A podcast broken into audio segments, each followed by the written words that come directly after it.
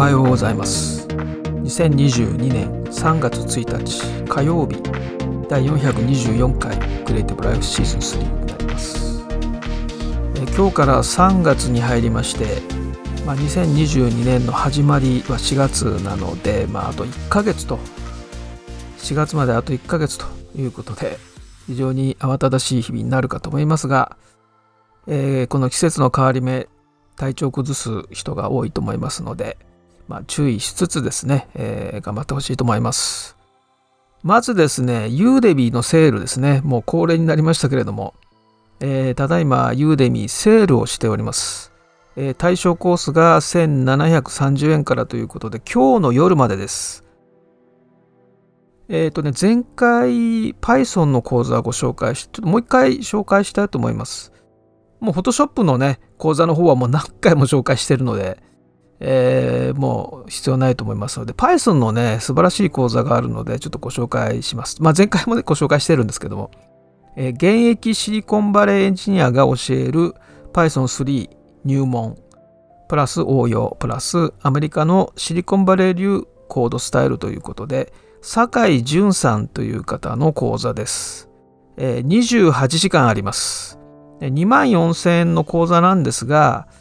えー、今回、92%オフということで1800円ですね。前回は94%オフで1500円だったんですが、まあでもね、2万4000円ですからね、まあ、1500円が1800円になってもね、そんなに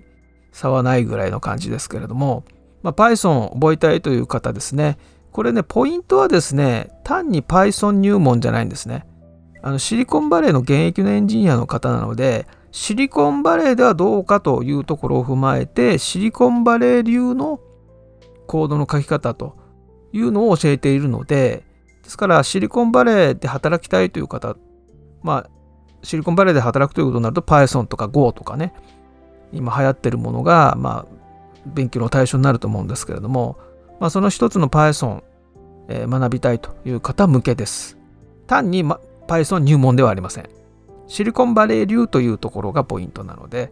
えー、1800円ですから、ぜひね、興味ある方はご覧になってください。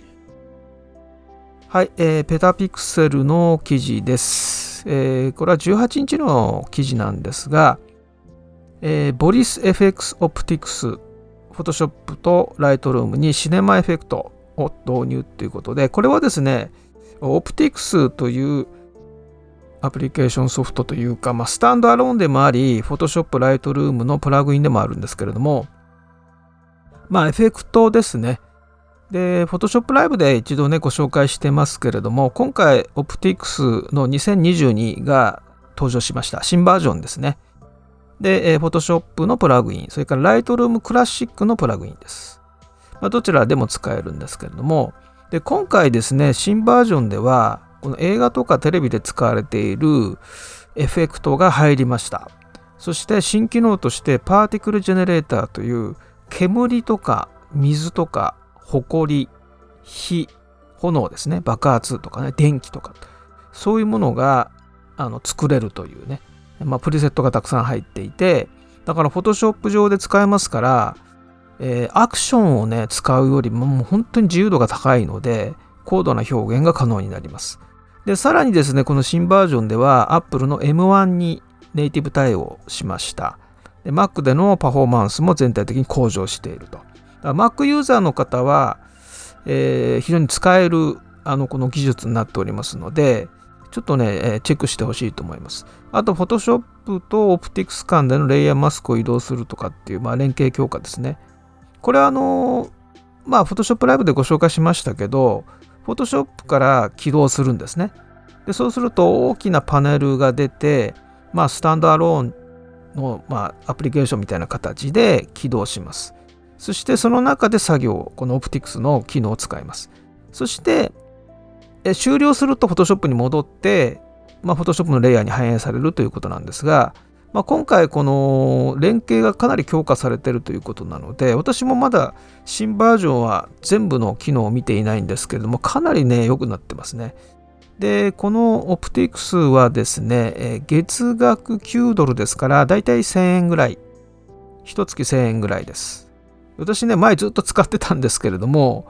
あのアクションが結構充実してきたのでアクションでいけるかなと思ったんですがで解約したんですけども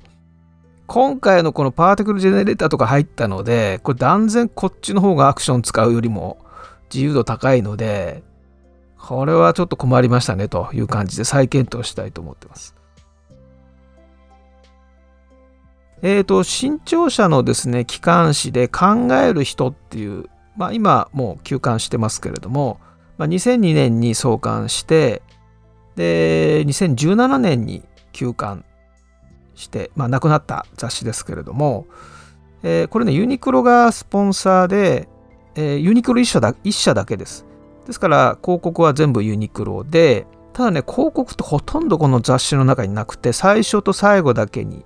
まあ、ユニクロの広告が入るだけで、あとはね、全く広告がない雑誌だったんですけれども、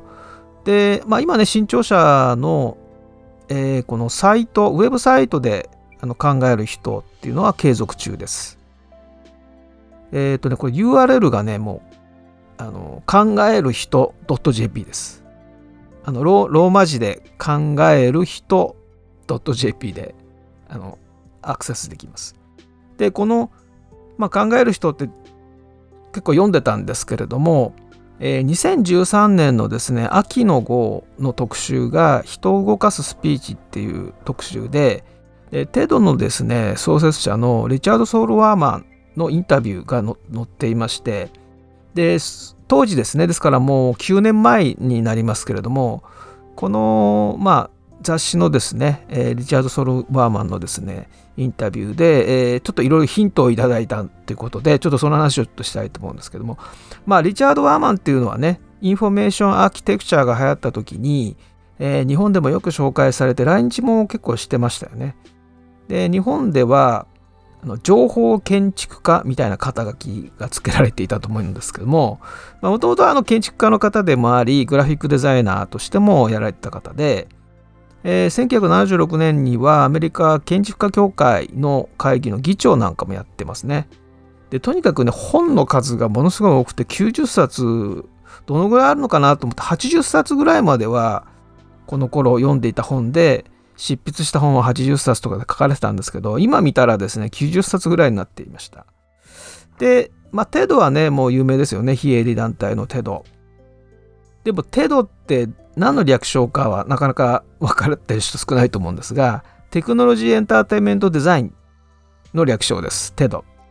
1984年にリチャード・ワーマンとハリー・マークス2人がですね、設立して、最初はですね、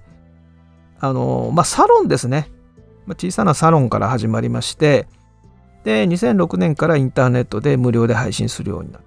で、このテドの会員になるためにはですね、えー、審査をまず受けてで審査を通ったらですね年会費を払って会員になるんですね。で年会費は、えー、1万ドルです。だから115万円です、えー、年会費115万円払って、えー、でも審査を通らないとダメなんですね。という、まあ、会員になるのは結構大変です、まあ、一般の人はまず会員になれないんですけどただまあ、ね、YouTube など見ていただければまあ、無料でたくさんね、あの公開されています。まあ、日本でも何度も開催されていますけれども。で、まあ、このテドはですね、2002年にですね、クリス・アンダーソンが引き継いでおりますけれども、でね、このクリス・アンダーソンってよく間違えられてるんですけど、ワイヤードの元編編集長のクリス・アンダーソンではありません。別人です。あの、ワイヤードの元編集長で有名なクリス・アンダーソン、まあ、あのロングテールってありましたよね。ロングテールの概念を提唱して、で、2009年にですね、フリーっていう本出してるんですね。フリー、The Future of Radical Price。日本で発売された本のタイトルは、フリー、無料からお金を生み出す新戦略っていう、結構話題になりましたよね。ベストセラーになってるんですけれども、まあ、フリーミアムのビジネスモデルっていうのは、えー、フレッド・ウィルソンが、まあ、最初に示したものですね。2006年にえー、フレッド・ウィルソンというのは投資家の方ですけれども。で、そのフリーミアムのビジネスモデルを取り上げた本ですね、クリス・アンダーソンの本というのは。で、何をやったかというと、この本を発売した時に、あの2週間の限定ではあったんですけども、全部ね、インターネットで無料公開したんですね。これから発売する本をですね全部無料公開したんですインターネットでそしたら、えー、もう30万件ぐらいのダウンロードがありましてでじゃあ結果どうだったかというと無料で公開したんだけど紙の本がちゃんとベストセラーになってるわけですね。だからまあここで言ってるフリーミアムというのを証明したという形なんですけれどもまあただでたくさんの人に読んでもらってで話題性とか口コミとかね、えー、そういうものが発生します。でそうするとまあ、この無料公開がね2週間で終わるんですけれどもその後私もじゃあ読んでみようかという人たちが、まあ、本をたくさん買ったということですよね。っていうまあそっちのクリス・アンダーソンではありません。テドのクリス・アンダーソンは全く別人の方ですけれどもでこのリチャード・ソウル・ワーマンのですねこの人を動かすスピーチというねこの特集記事の中のインタビューで、まあ、あるねこの言葉にとてもえー、なるほどというかああそういうことだよねって思ったのがあってそれがですねこういうふうに書かれてたんですけれども、えー、専門知識を売れると、えー、いつかは知的資源が枯渇すると。つまり専門自分の専門知識を売るような仕事をしていると必ず知的資源っていうのは枯渇していくと。ただし、え無知を売るということであればネタはいくらでも出てくるよっていうようなことがま書かれていてでまあこのリチャード・ワーマンっていうのは90冊、まあ、この当時は80冊ですけれども全て、え無知からスタートしてる全ての本はですねだ自分の専門がこういうことに詳しいからこういう本を書いたっていうんではなくて全く自分の知らないところをスタートにしていろいろ調べたり勉強したりして書いてるということですね。まあ、専門が一つしかないと必ず、えー、どこかでどんどんどんどんね時間が経っていくともっと詳しい人が出てくる。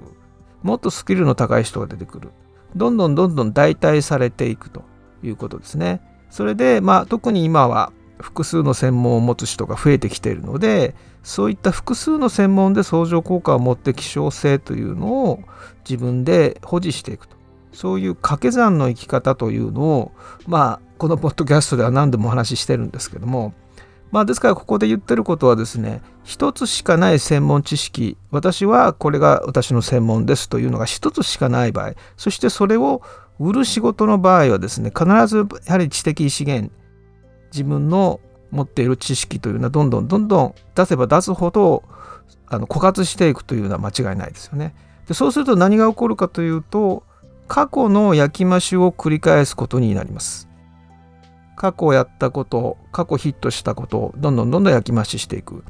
で、そうすると、新規性というのがどんどんどんどん薄まっていくんですね。で、それにね、なかなか本人が気づかないっていうことになるようですね。そうすると、可もなく不可もなしというコンテンツばかりが出てくるようになる。そうすると、その、それをね、見る人たちが、えー、あまり面白みを感じなくなってくるみたいなねつまり続けていくことで精一杯になってくるので、えー、どんどんどんどんですね、えー、この枯渇していくというのは間違いなくて私もそれは経験済みで、えー、自分の知識を出せば出すほどどんどんそれは薄まっていきますよね。でそうすると過去の過去の成功例とかそういうものを何回も何回も回していくような形になっていって新しいことを新規性がですね、ほんとなくなってくるんですよね。で、リチャード・ソルワーマンは無知を売れば大丈夫だと。これちょっとね、考え方として難しいかもしれませんけども、まあ要するに、その、これ仕事でも同じでですね、今のように、えー、新しい技術、新しい仕事のやり方っていうのがどんどんこう押し寄せてきてるわけですよね。で、そうすると、この無知から始める何も知らないという私は無知であるというところから始めるフットワークがあれば常に最前線で仕事ができると。だから私もですねまあその 3D のね CG を始めた時っていうのはまあ言ってみれば無知から始まっていて何も知らない状態からね始めると。でそういうのが一つ一つ新しい技術が入ってきた。どうやら仕事はこういうふうに変わってるようだと。それを取り入れていくっていう時は全く自分はまっさらな真っ白な状態でスタートしますよね。でそういうことを続けていくとですねまあこのおっしゃってる通りですね、まあ、枯渇することはないですよね。常にえー、自分の新鮮な体験というのが売りになっていくということですよね。でこの雑誌のですね、えー、リチャード・ワーマンの中に記事の中にですねさらにまあこれはね当たり前のことではあるんですけども人は、えー、自分がすでに知っているものと比較して、えー、初めてその何かを理解することができるという、まあ、当たり前のことですけどもね。具体的に言うとまあそうですね。例えばブレンダーの講座があったとして、えー、その講座で、えー、まあ初心者向けのですねブレンダーの講座っていうのをちょっと考えてみると例えば 3DCG について何も知らなくても大丈夫ですよ。丁寧に教えますから大丈夫ですよ。3DCG の知識は一切必要ありませんっていうふうにまあやったとしますよね。で何が起こるかというと最初はね丁寧に丁寧に教えることができるんですね。でもそのペースでやっていくとものすごい時間になりますからその講座って言ってもね何十時間何百時間とかかけるわけいかないのでだんだんだんだんペースが上がっていくと丁寧な解説がどんどん省略されていきます。これ必ずそうなっていくんですよね。ですからこのリチャード・ワーマンが、えー、ね、初めての人っていうのはその人がすでに持っている知識を総動員してそれと比較して理解理解をしていくというそういう作業だから丁寧な解説がどんどん省略省略されていくとですね結局言われた通りに操作することで学習は進むんだけれども、え、3DCG の基礎っていうのは理解できていないので、え、自分一人になった時に何もできない。講座はえ、受講してでその言われた通りに操作することができて学習は終わったんだけれどもじゃあいざ自分の仕事で応用が効くかというとそれは、ね、3DCG の基礎が理解されていないからまあ再学習か、えー、その都度その都度わからないところを引っ張り出して、えー、細かく学習していくかみたいな感じになってしまうということですよね。でこれはもうあの人になんか教える先生先生業の方はもう当然この経験済みだと思うんですけどもそれで私がずっと続けている、まあ、企業研修などでも、えー、実践しているのが、えー、これ2月の7日にですね、えー、ご紹介した第402回の時に勉強法として教ええー、とお話ししたものですね。まずその学習期間っていうのがねどのぐらい確保できるのかっていうのは重要で短期学習なのか中期学習なのか長期学習まあ1年以上かけて勉強できるのかあるいは即習という形で来週までに習得しないといけないぐらいの短期学習なのかそれによってメニューがもうずいぶん変わってくると。で基本的に短期学習はまあ何でしょうね完璧なあの学習っていうのはもう難しいので、えー、本当にですね最低限のところだけやってあとはその仕事をしながら補っていくしかないんですよね。だから中期学習長期学習で初めてその段階的詳細学習という少しずつ難しくしていくだから3つのステップをご紹介したんですがまずは全体像を把握するっていうぼんやりとでもいいのでまあブレンダーであればブレンダーっていうツールはどういうものなんだというのをいろんな YouTube を見てそれもねあの覚える何かツールを覚えるというチュートリアルじゃなくてブレンダーのとは何かとかね。だから本屋さん行ったらブレンダーの本がたくさんありますよね。全部のその本をパラパラめくって最初のブレンダーとはっていうところだけをこれね本屋さんに行かない大きい本屋さんに行かないとちょっとできないんだけれども Amazon とかだと試し読みがありますけど全部読めないのがありますよね。あの電子化されてないのもあるので。だから大きな本屋さん行くとブレンダーの本がたくさんあるので全部1冊ずつ取り出してブレンダーとはっていうところだけ見ていくんですね。それが全体像の把握です。あの詳しくはこの第402回を聞いていただければと思いますがそしてその後ゆるーく独学するっていうね。あのしっかり学ぶぞっていうんではなくてつまみ食い学習ですね。本を1冊買ったとしたらもうパラパラめくりながらちょっと触ってみる。難しいと思ったらやめちゃうと。チュートリアルを YouTube で見つけたらちょっとやってみると。あ分かんないなと思ったらもうやめちゃうと。自分の興味のあるとこだけやってみる。っていうのがポイントですよね。分からなくなったらやめると。だからゆるーくゆるーく独学と。でそれをちょっとや続けてやっていくとあのあこれだったら少し頑張れば、